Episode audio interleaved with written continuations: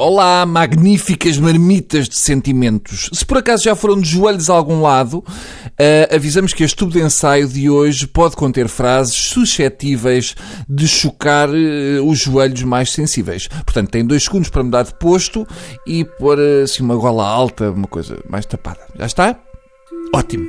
Hoje, dia 20 de fevereiro, não me perguntem porquê, mas é oficialmente o dia dos beatos Jacinta Marto e Francisco Marto. Os irmãos Marto não, não eram trapezistas, ficaram famosos por fazer parte do grupo de pastorinhos mais conhecido como os Videntes de Fátima. Na realidade, conhecemos melhor o trabalho da prima dos Marto, Lúcia Rosa dos Santos, de nome artístico Irmã Lúcia, mas na realidade o trabalho foi o mesmo, que foi ver Nossa Senhora eh, em cima de um arbusto.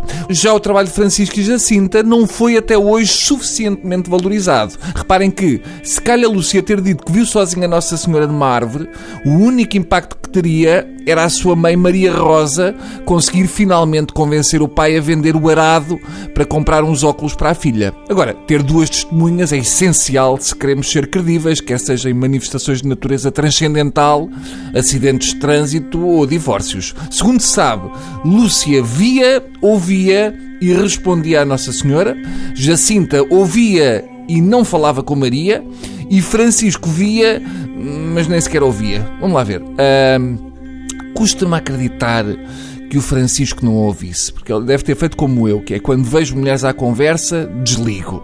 Francisco, segundo a sua prima Lúcia, era um rapaz calmo e com jeito para a música, nomeadamente para o pífaro. Isto dito por uma prima era coisa para dar uma canção do Kim Barreiros, mas neste caso é uma pena. Se Lúcia diz que o primo era muito dotado para a música, Nossa Senhora pode ter dado cabo de uma carreira musical. Estamos a falar de uma vidente que marcou o nosso país e que aponta futuro na música para o primo.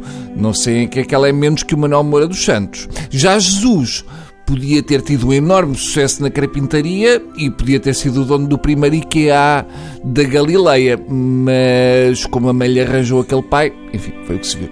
Não me levem mal, uh, malta do culto mariano, mas Maria, às vezes, parece a Yoko Ono da malta com sucesso. Adiante.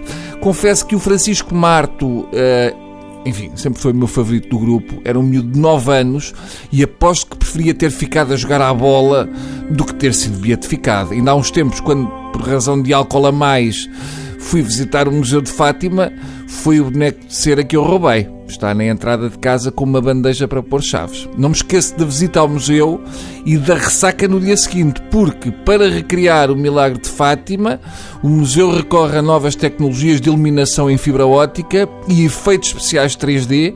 E eu achei fascinante esta atração pelas novas tecnologias, uma vez que até há pouco tempo os donos do museu não acreditavam que a Terra girava à volta do Sol. Portanto, parecendo que não é um salto. Por hoje é tudo.